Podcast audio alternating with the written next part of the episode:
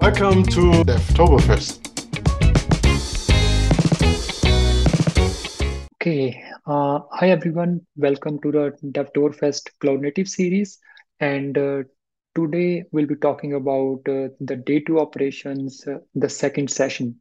So in the first session, yeah, we talked about various aspects like monitoring and then also CI/CD and taking the data backups. And in the second session, we are going to touch about uh, certain aspects uh, which are kind of extension of our first session. Just a brief introduction about myself. Um, I'm my name is Gaurav. I am in the part of product management in SAP. So working as a product expert and technology evangelist, mostly helping the customers succeed in their cloud native journey. So whenever they are going to build some kind of cloud native applications or extensions with SAP solutions, I'm helping them using or choose the right tools so that yeah they can uh, have their architecture got right and then also they can then succeed in building or solving their problems. Okay, so the outline for today's session looks like a bit this. So we'll talk about the optimization. So we will not directly jump into optimizations. We'll first try to understand uh, what does it mean when you provision a Kyma cluster? What does you pay for? What are the costs? And then then we start talking about how you can efficiently utilize or have your setup in such a way that you are optimal from a cost perspective and from a resource usage perspective. We'll also talk about Istio from an optimization perspective. So we will will not be going into details about um, the the whole uh, story about Istio, what Istio is and what it can do. That is maybe for some other day, but for today we are just focusing on when you use Istio as a sidecar along with Kyma, by default it is provided there. So what you can do further to ensure that you are optimizing the resource usage. You are you are you are you are basically using your memory and CPU in efficient fashion. So that was mostly about the optimization part, and then we'll talk about the security part. We'll see like the various aspects of security, uh, how you can even restrict access for your apps using the Istio authorization, uh, talking a bit about the secret management, and then also talking a bit about uh, Kubernetes security contexts. And last but not the least, uh, we'll look about the governance aspect from the Kubernetes perspective or the Kubernetes RBAC, because when you are going to give some access to your developers or even uh, setting up some kind of access for your CI/CD pipelines, it is it is important to understand that what kind of access you can give and what are the implications of uh, those accesses.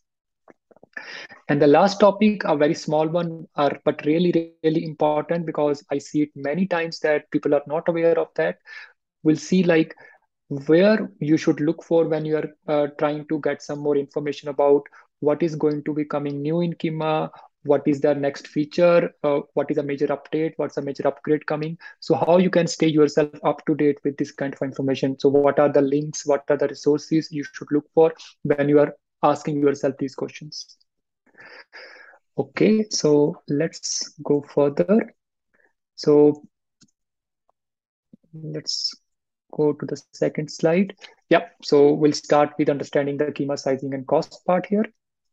I'll just quickly actually go to the estimator because it looks a bit better in the uh, actual browser. So you can also see that uh, what's happening there. So I'm just going to open the estimator here. So this is uh, the Kyma estimator. So whenever uh, you want to use Kyma uh, from SAP BTP, you can always come to this estimator. It will give you estimate about the cost for your Kyma cluster. So how much you will end up paying for your Kyma cluster. Uh, you will see that when by default you come here, there is a, a default cost of 1,449 capacity units. So it will translate to uh, your corresponding currency. So for example, if you are in Germany or if you are using Kyma from the uh, EU region, it will be translated, uh, one capacity unit is one euro. So you'll be paying around 1,449 euros per month. But what do you pay for as a part of uh, this Kyma cluster? So essentially, you pay for this base configuration, which is nothing but how many virtual machines or nodes you are going to use for your Kyma cluster. So here you can choose the size. So by default, uh, for this much amount, the default amount, you will always be provisioning minimum of two virtual machines and each having a size of 8 CPUs and 32 gigabytes. So basically, you are having this much of compute where your workloads, your components, as well as the Kyma components are deployed. So Kyma components take around 50% of the compute. So uh, around 8 CPUs and 32 gigabytes is basically uh, used by the Kyma components. And for your workloads, you are left with the rest of the part, which is like the 8 CPUs and 32 gigabytes for you. You can also decide to maybe go for a higher size of virtual machines if you want to go for maybe something like 16 CPUs or even up to 48 CPUs it will depend upon what kind of workloads you are going to deploy and what kind of uh, resource requirements they have. So it's very important to understand and have kind of an idea about your applications, what are their sizing needs, and then you are in a better position to decide which kind of virtual machines better fit for my use case or my scenario. okay, so compute is a one part of the story. The other part of the story is basically the storage. So by default, uh, uh, this uh, this cost already includes 224 gigabytes of storage, but this is already used by the Kyma component. So if you go down there, it must be kind of mentioned somewhere here. Um, if I look for this, yeah. So this uh, 224 gigabyte of storage from the Kyma base setup can can't be used for custom deployments because it is already reserved for the Kyma component. So they are going to having this much of uh, usage for various Kyma components like Prometheus, like um, some other uh, components that require some kind of storage. So they already end up consuming this much. So in case you want to use some storage, you can always do it in increments of 32 gigabytes. So if I increase it here, you can see that around 30 capacity, uh, 13 capacity units get added for that. So it's not a major component, but yes, you also need to keep that in mind. So this basically is how you should always be targeting uh, the cost estimations for your Kyma cluster. This should always be the starting point, just to understand like what uh, uh, what cost you are going to be incurring for running a Kyma cluster of a specific size or for specific needs. Okay, so let's go back there because now you understand how you want to estimate but let's also just quickly look at how this kind of uh, this compute is distributed or how it is being used so essentially what you are paying for is uh, uh, these two nodes so by uh, uh, Kyma itself by default is uh, uh, you can think of it as like a, a Kubernetes cluster, but plus a lot of extra components, as we have seen in the last session. So you have a Kubernetes control plane, which is not a part of your cost, but you basically pay for these two computes. And this is where your workloads and Kyma workloads are running. So basically, these are two Kubernetes worker nodes. Uh, I'm seeing here for 8 CPUs and 30 gigabyte, but it can be for any size. And similarly, there are some storage for the Kyma components, and you can also consider having some storage for your workloads. So this storage plus uh, these two or how many nodes you deploy, they together make a part of your Kyma cluster cost. So, and this is how kind of they are distributed. So it's not like that uh, there is one uh, separate node on which all the Kyma components are running and other one has your workloads. No, it is all together distributed on both the nodes directly there. Basically, it's like the Kubernetes taking care of a uh, doing it in an intelligent way that uh, wherever it can find uh, the best fit, it will put your components or Kyma components there and start running them. Okay, so the other thing to understand is when you are provisioning a Kyma cluster, you will always be specifying uh, these kind of uh, uh, configuration. You are saying that there is an autoscaler max of 10 and then a min of 2 and then the machine type. So the machine type correlates to what kind of machine size you're looking for for example, we saw that there is a 8 CPU, 16, 32, and corresponding memory. So it will be depending upon this machine type. And then the min and the max is how many virtual machines uh, it can auto scale. So depending upon as you start deploying more workloads, uh, you might end up or the Kubernetes might end up hitting the limits for uh, these two virtual machines. So then it will need more resources. So if uh, you are not reaching the max, then it will start basically adding more virtual machines or more nodes and then start deploying the workloads there. So this is basically the autoscaler for the virtual machines or nodes. That's how you can configure it. But if you have reached your max, then it cannot scale anymore because then you intentionally don't want to scale beyond that value. So that's where it will not be able to deploy further workloads if there are some further workloads to be deployed. So yeah, always keep an eye on that how much uh, is the current usage for your uh, virtual machines and how much uh, uh, space is left or how much it can maximally scale to so if you are already at the limits and you see that uh, uh, or basically you have an idea that there might be more workloads getting deployed or more uh, applications getting auto scaled, then it's a good idea to go and update the max value so that you don't hit into the problems that uh, the workloads are not being deployed. Okay, yeah, so the cost itself, they are a function of the machines and the storage. So we already talked about that bit, but yeah, it's it's kind of just again uh, to stress, it's very important. Okay, so that was about the cost part, but now how does it translate to uh, what's happening at my workload level? So basically in Kubernetes world, there are there are three main aspects as far as the resources are concerned. So the first one is the usage, which is basically the exact usage which your application is doing. So for example, your application might be consuming uh, uh, half a CPU or consuming maybe uh, one gigabyte of memory. So that is like the actual usage. And then there is something called as request. It is basically how much resources you are reserving for each application uh, you you might end up using maybe one gigabyte, but you have reserved maybe two gigabytes for your application because you see foresee the needs that it might reach up to that point. And then the limits are up to what maximum value it can reach. So you see that in my case, uh, so this is basically the overall value for the whole cluster, but it is coming from each every application that is deployed there. So it's kind of a sum of all those applications that are running inside the cluster. So I can see here that uh, the usage is like uh, decent around 21%. It's for the CPU, by the way. And then the requests are around 68%, but the limits are really, really many times higher, which is like, okay, fine, because um, not every application is going to at the same time hit the limits uh, which have been configured for that. If that's the case, then you should definitely go back and then resize or set up the correct uh, request and uh, uh, basically for your application so that they do, don't, don't go into some kind of a clash here. But essentially it's fine because uh, as long as not all applications are going to be start consuming that many resources at the same time because limits are something that application can go up to not that it is it must go to that that's very important to understand yeah so just talking a bit about the request and the limits so just one example. So there is a uh, example application that I'm looking at here. Here I can see that I have set my uh, request to 100M, which is like 0.1 CPU and a memory of 128 megabytes.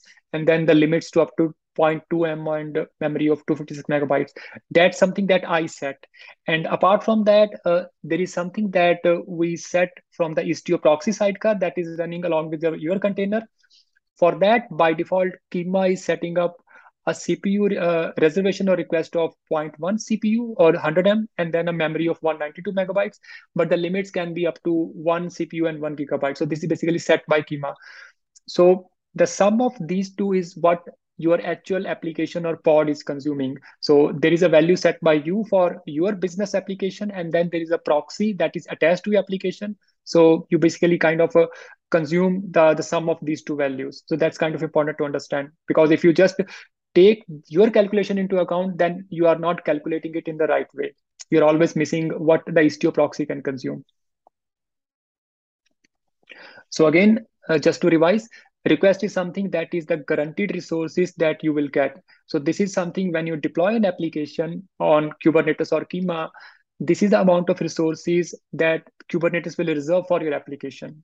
So that's why your actual usage or your cost they will always be dependent upon the request but not the actual usage. So if you are using maybe 1% of the resources but your requests are 80% then you are using 80% of the cluster or basically you are consuming that many virtual machines that come to the 80% of your resources. So that's very important to understand. And the limits are basically they, they are like uh, the max usage that you are allowed to have and if you try going beyond the usage, you might see things like out of memory and CPU throttling. So very important to understand that when you are setting the limits, you should understand if your application starts getting more load, there are more users uh, who are trying to access the application, then you should always go and see that whether you are seeing those problems and then also go and adjust the, the limits and the request for your applications appropriately. So sizing, in my honest opinion, is always a continuous exercise. You can size your application maybe at the start, but as your application improves it uh, it evolves and also you see the different kind of a behavior from the user uh, from the user perspective you might always need to revisit it so it's not a one time exercise it's exercise that you need to continuously keep on doing it to ensure that your applications are always running in a healthy state. Yeah, so very important that you understand the requirements for your applications. You should be able to have a decent idea that how much memory and CPU is required for your application to run in, in a correct fashion so that it can handle the request with the maybe some kind of acceptable latency numbers. There are also certain settings that you can do at the namespace level. Now, there are things like, or there are scenarios where, for example, you have a dev namespace where you're only deploying uh, some workloads for development. So it might make sense that you do not want these developer workloads to consume too many resources. So that's where these things like resource quotas and limit range can come into picture. Using these things, uh, using these semantics from Kubernetes, you can limit uh, how much uh, a particular namespace can consume and you can also start setting the default behavior for your applications. So in case you want to try out these things just have a look at like the kubernetes documentation. You can see what does resource quotas what does limit range means. It can be useful for controlling the usage so that it doesn't go out of control it doesn't go like beyond the limits or beyond expectations yeah, so just giving an example, like how does your resource allocation look at the node level? So basically, what we saw in the uh, in the previous diagram, this overall picture, it is nothing but the sum of uh, each node. So here you can see that uh, uh there can be a CPU usage of a certain value, and then there could be a limits that could be quite higher. Same thing goes for memory. So it's it's very uh, kind of interesting to always go and check at your node level to see that if it is close to 90 or 95% of the usage, either in CPU or memory, then ensure that you have uh, maybe a, a, another node scaled up so that the workloads can be then further deployed if uh, new workloads are getting scaled up or need to be deployed then yeah so ensure that you don't go beyond 90, 95% of usage. Otherwise, you might go into scenarios where yeah, your workloads are not uh, running correctly. Yeah, so just uh, like how much your compute is getting used that's basically how much resources are you are reserving so that's very important to understand you see there that my requests are around 68% so it means that i am consuming about 68% of this particular node i'm not even though my usage might be really low but the ultimate indicator or ultimate decider factor here is how much request or how much resources are, are being reserved here. Yeah. So that was basically about uh, uh, like uh, what does all this usage and limits means. But now second uh, that comes the question is that okay I, I know that i have application that consumes certain amount of resources but I don't want to have like a really a large uh, uh, value given to it so that uh, it can always work correctly. So there are other ways that where you can even uh, do a efficient scaling of your applications. So in Kubernetes, there is something called as a horizontal pod autoscaler. So essentially what it does is that uh, if you have basically an application and it has maybe one replica, which means that it has one pod, that's fine. But at some point, it might make sense that uh, for handling large volumes or large loads, you can uh, set up uh, more replicas. So using something like a horizontal pod autoscaler, you can configure it to autoscale. So you can have different criteria. You can, for example, have a criteria of a CPU usage beyond a th certain threshold, or you can have a uh, basically a usage for a memory, uh, for example, by default. So essentially what you can do is you can create these kind of rules that uh, whenever my CPU usage is reaching 50%, I want to spin up another replica so that I don't go beyond 50%. That's just an example, but depending upon uh, uh, how your application is supposed to behave, you can have another value configured there. So based on this, whenever uh, uh, you see high volume, for example, uh, during Black Friday events, whenever there is a sudden surge of a surge of a load, you can ensure that your applications are auto scaled. And after that, whenever it is a uh, getting basically uh, cooled down, the volume is less, then it can scale it back to the lower values. So that you you are able to keep your business up and running when the load was high and you are able to save the cost back when uh, uh, the black friday or the load is going back to normal. So you can kind of have a mix of both of these. Okay so let's now talk a bit about the istio and what kind of optimizations we can do from an istio perspective so just basically uh, telling a bit about what does uh, uh, we uh, what happens with the Istio sidecar. So essentially, whenever you deploy an application that has a Istio sidecar, it it takes it basically brings this proxy that is sitting next to your application and all the traffic that goes either the traffic that is incoming or traffic outgoing it is going via this proxy so we have seen the benefits of the istio in the in the previous session where you see that a lot of metrics are coming out of the box from istio itself. It's happening because this uh, proxy intercepts all the traffic and then it generates all the metrics for you. So that's kind of really useful. But at the same time uh, as we have seen now that when you deploy this proxy, it will also consume some resources. Yeah, so we saw that it consumes around 100 M and 192 megabytes by uh, as a request, and then it can go up to one CPU and uh, uh, uh, yeah, one gigabyte uh, as a limit.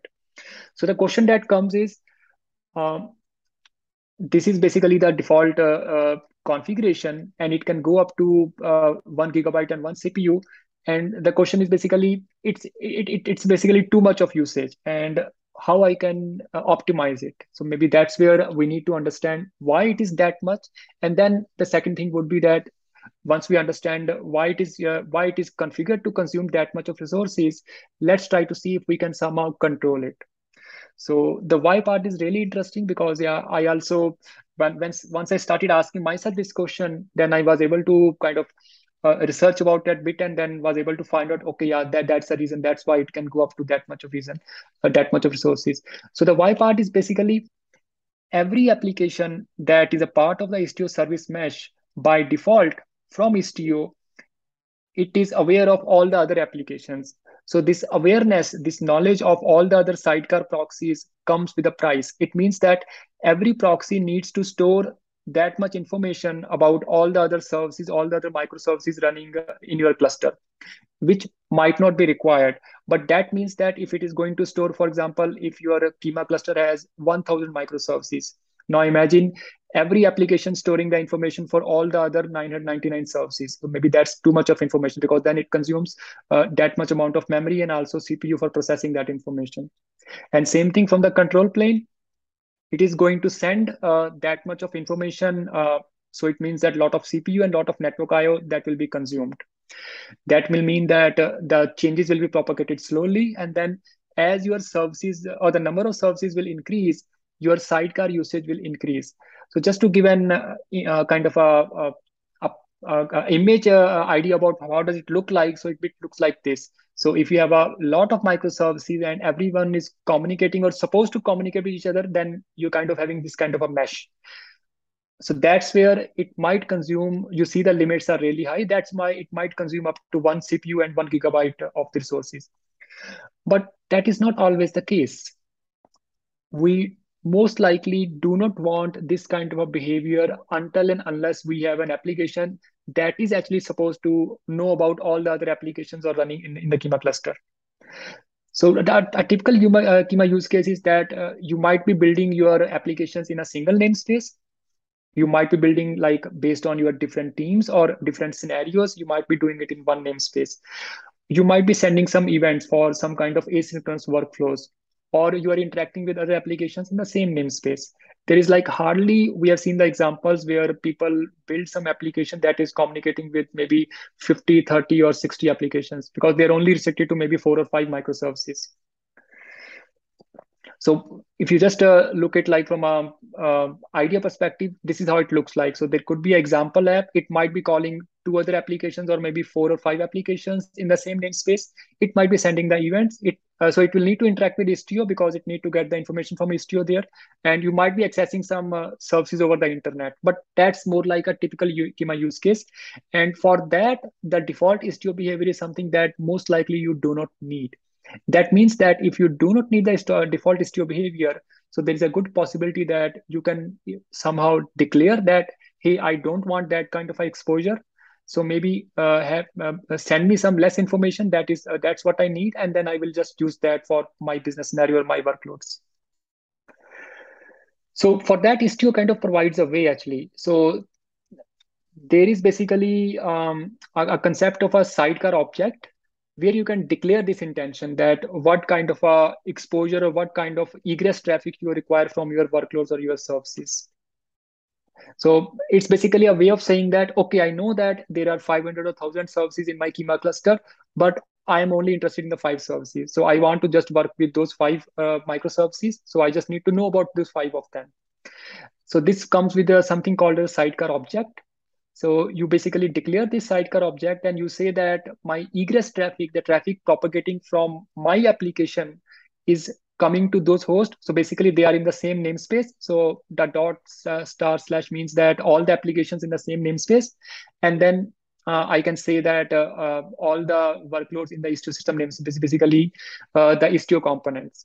And then if I want to publish some events uh, based on some kind of a asynchronous workflow, then I can say that I want to also know about uh, where I want to publish the events, basically, which is this event publisher proxy.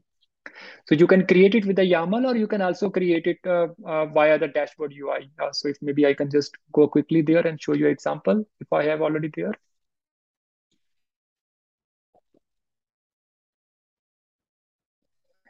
So let me just see if I have one of the namespaces where I can show you.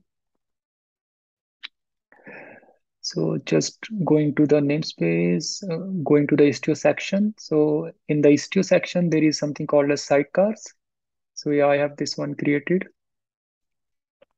So here you can basically uh, uh, create the egress part for that. So here you can specify that what are my egress. So same YAML that we saw here, you can also do it via the UI also. But here you are declaring the intention that all the workloads in my this particular namespace, they are going to communicate with each other or they are going to communicate with Istio system, or they are going to publish the event. So basically communicating with the, this service running in the Kyma system namespace. So you can also see that I don't need to only provide the namespaces. I can also provide a particular workload in a, another namespace. So that's also very important to understand. So basically, when you do such kind of a declaration, you are always going to control or optimize the usage of the Istio resources so that they don't consume too much of memory and they also don't consume too much of CPU, which is again beneficial from, from the cost and the usage perspective.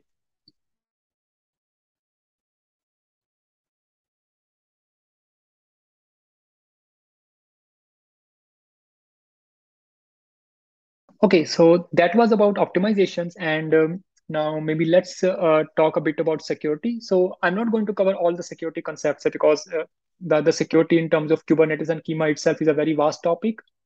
But I'm going to kind of give you some of the uh, or expose you to some of the major things that I feel are really important and uh, critical to understand so that they can also help you to build and run secure applications on the Kyma cluster itself for Kyma runtime.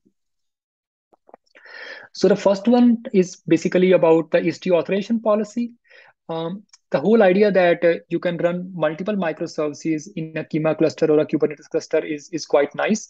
But at the same time, you might not uh, have the requirement to uh, have all the microservices uh, exposed to each other because uh, just for example, that if you are if you're deploying some front end, it might not need to talk to the database. So there is no need to expose uh, your front end to a, to make an API call to database or talk to database.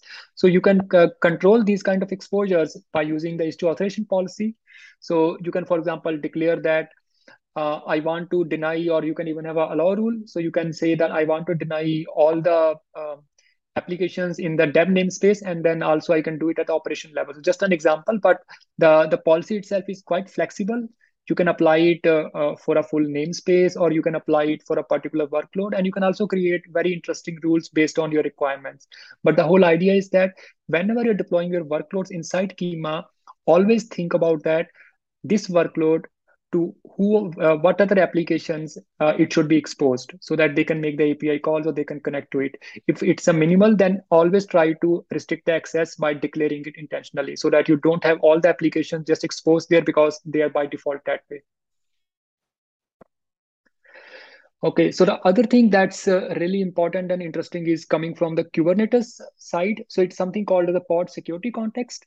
Uh, basically, this is the idea of uh, declaring that when your uh, pod is running inside a Kubernetes cluster or a Kyma runtime in this case, what kind of privileges and access it has.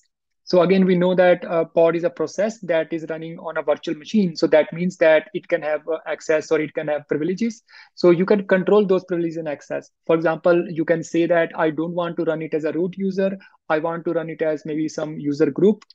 I, I don't want to allow the privilege escalation, uh, escalation part so that it doesn't uh, get uh, those uh, privilege escalated.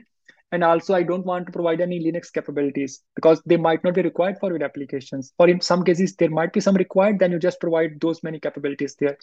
But the whole idea is uh, most of your applications, they will be, for example, traditional Java, .NET, or JavaScript, or maybe some other or Python applications. They do not need these kind of capabilities. They are basically focused on uh, their business use case. So it's better that you uh, intentionally declare in your pod, in your deployment, that you are limiting all those capabilities and access so that you are always uh, running a secure application. Yeah, so here I want to talk about the secrets. We know that in the Kubernetes world, the secrets are used to store the, the confidential information, which, which is fine. Um, but uh, as a start, I would recommend that if, if you have some service bindings, for example, if you are consuming some BTP services, always use the service bindings because then they automatically create a secret which you don't need to manage by yourself. So they will always uh, store the, the create a secret and then you can simply use it in your application. And in case you delete the service binding, the, the secret is also deleted. So that way you are not managing the lifecycle of secret by yourself, which is quite great because that means that you don't need to worry about any security aspects for that.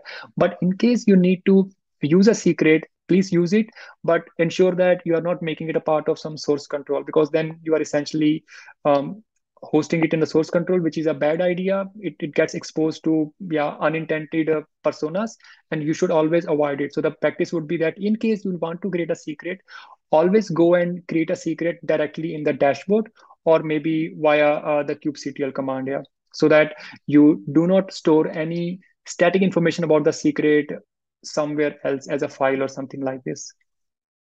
So they from the from the btp side uh, there are alternatives like you can use something like a sap destination service or sap credential store service and you can consider using those for storing your credential information. That's like the other alternate if it's possible to use it you can always consider using that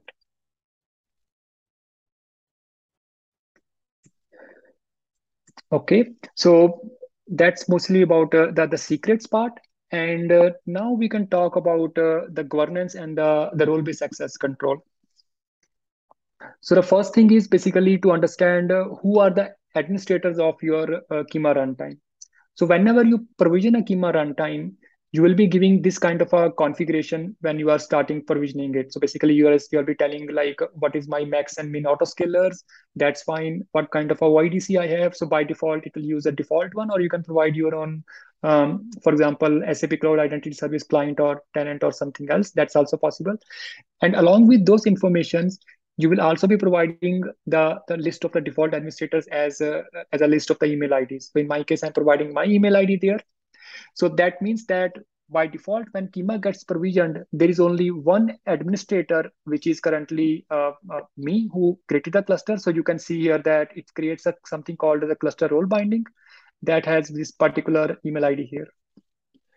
So that, that that's fine. That is all good because that means that I have all the access. I have the cluster admin access to the cluster which I provisioned, which is like what I intentionally wanted in the first place. But then the next question comes that now if I want to give the access to my peers, my developers, so how should I do it? Yeah, so maybe let's uh, do a bit of like on the cluster side, we can do a bit of a demo there. So what does it mean there?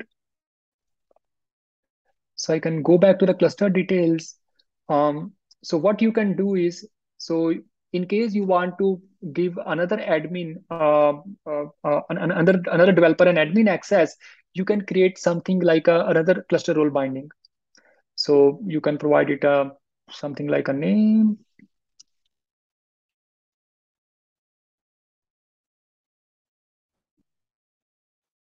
So you can provide a colleague access and then you can select the role. So in my case, I will select the cluster admin because I want to have admin access for that. So in this case, I will say the kind is a user. And then, yeah, I'll just provide the email ID there. The main thing to note is that this email ID, it should have an account on accounts.sap.com. Otherwise, it, it will not work. Yeah. So this behavior might change uh, later on. But for now, yeah, it, it requires uh, uh, the accounts.sap.email ID account there. But you can see the behavior changing there. But that, that will be irrelevant than what we are doing here. That will still stay the same. So this is how when you create a cluster role binding, so basically you are uh, binding a role with a particular user and telling that or granting the access to that particular user. So that's how you can uh, grant access uh, at the cluster level. But that's not something that you always want because not every uh, colleague is going to do the admin operations on your clusters. There might be some colleagues who are just developers. Then they do not need the whole access to the full cluster. So for that, you can always give a role binding or create a role binding at the namespace level. So you can always uh, go to a particular namespace. Maybe let me just go to this example namespace. And here in the configurations, I can create something like a role binding. So I can again create a role binding here. So something for my developers.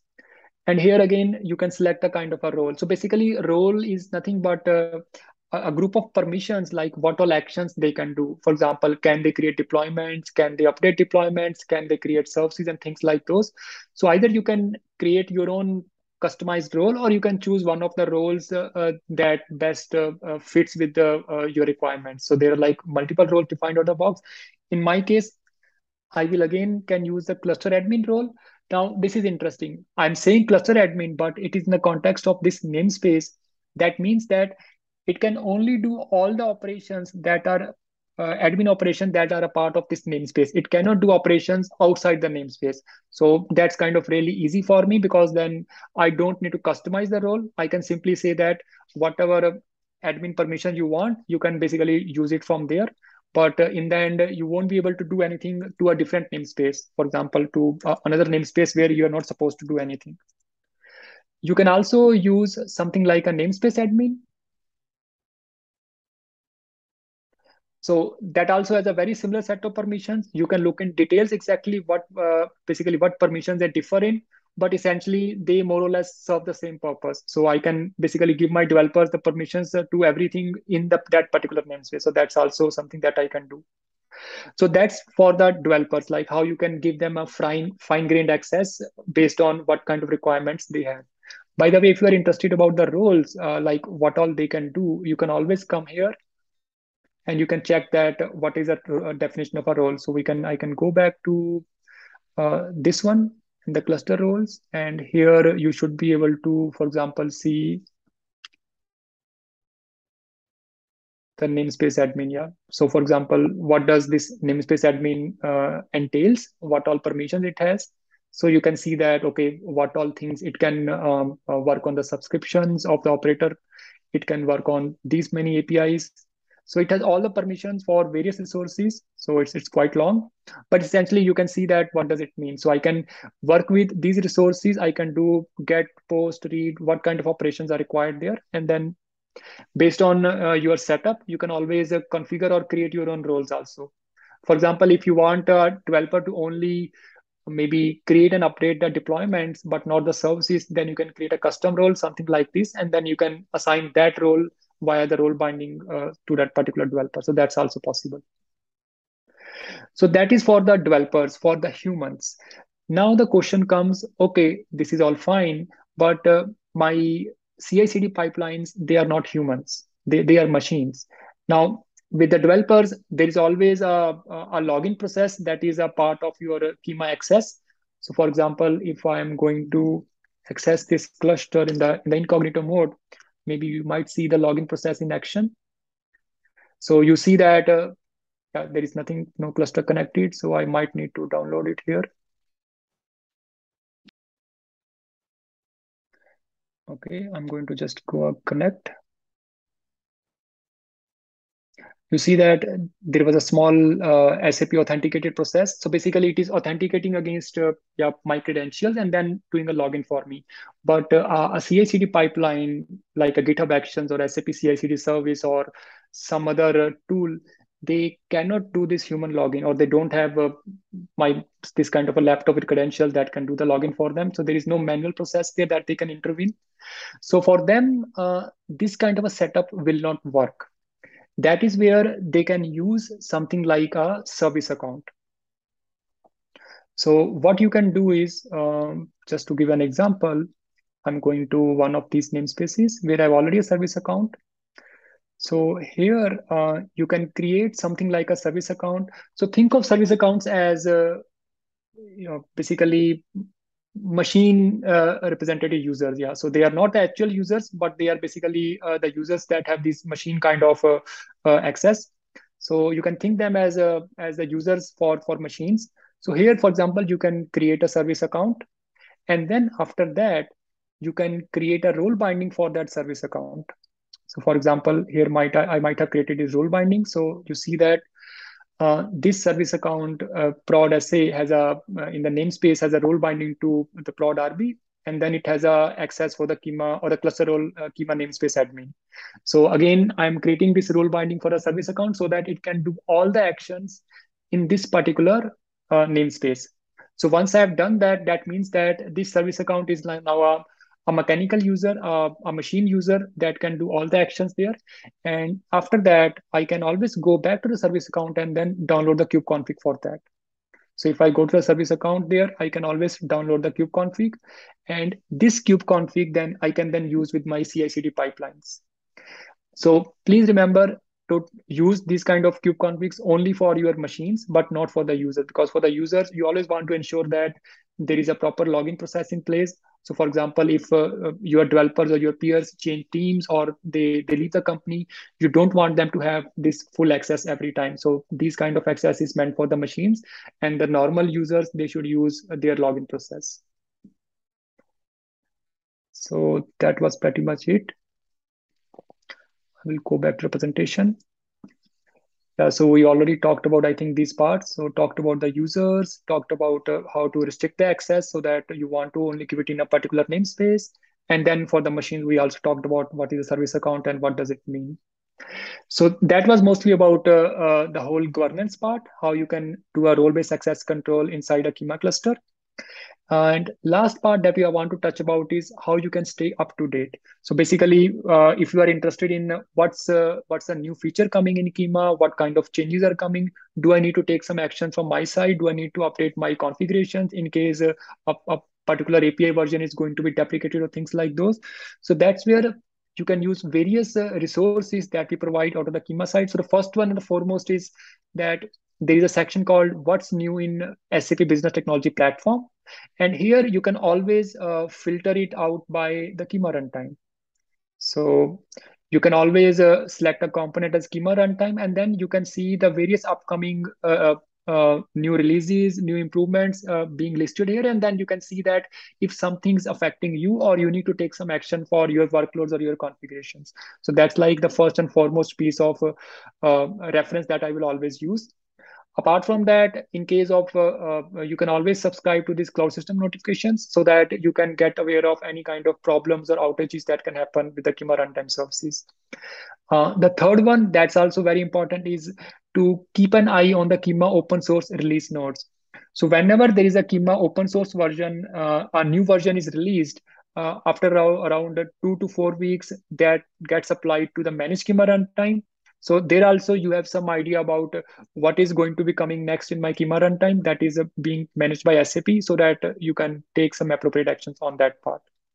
But more or less, these are like uh, uh, the, the basic and very efficient ways to stay up to date so that uh, you know what is coming and you know what action to take based on that. So that's mostly it that we have for today's section uh, today's session. And then I hope that that was informative and then uh, would be able to help you in uh, yeah, managing and working with your workloads and doing the day-2 operations. Thank you. So that's pretty much it from my side.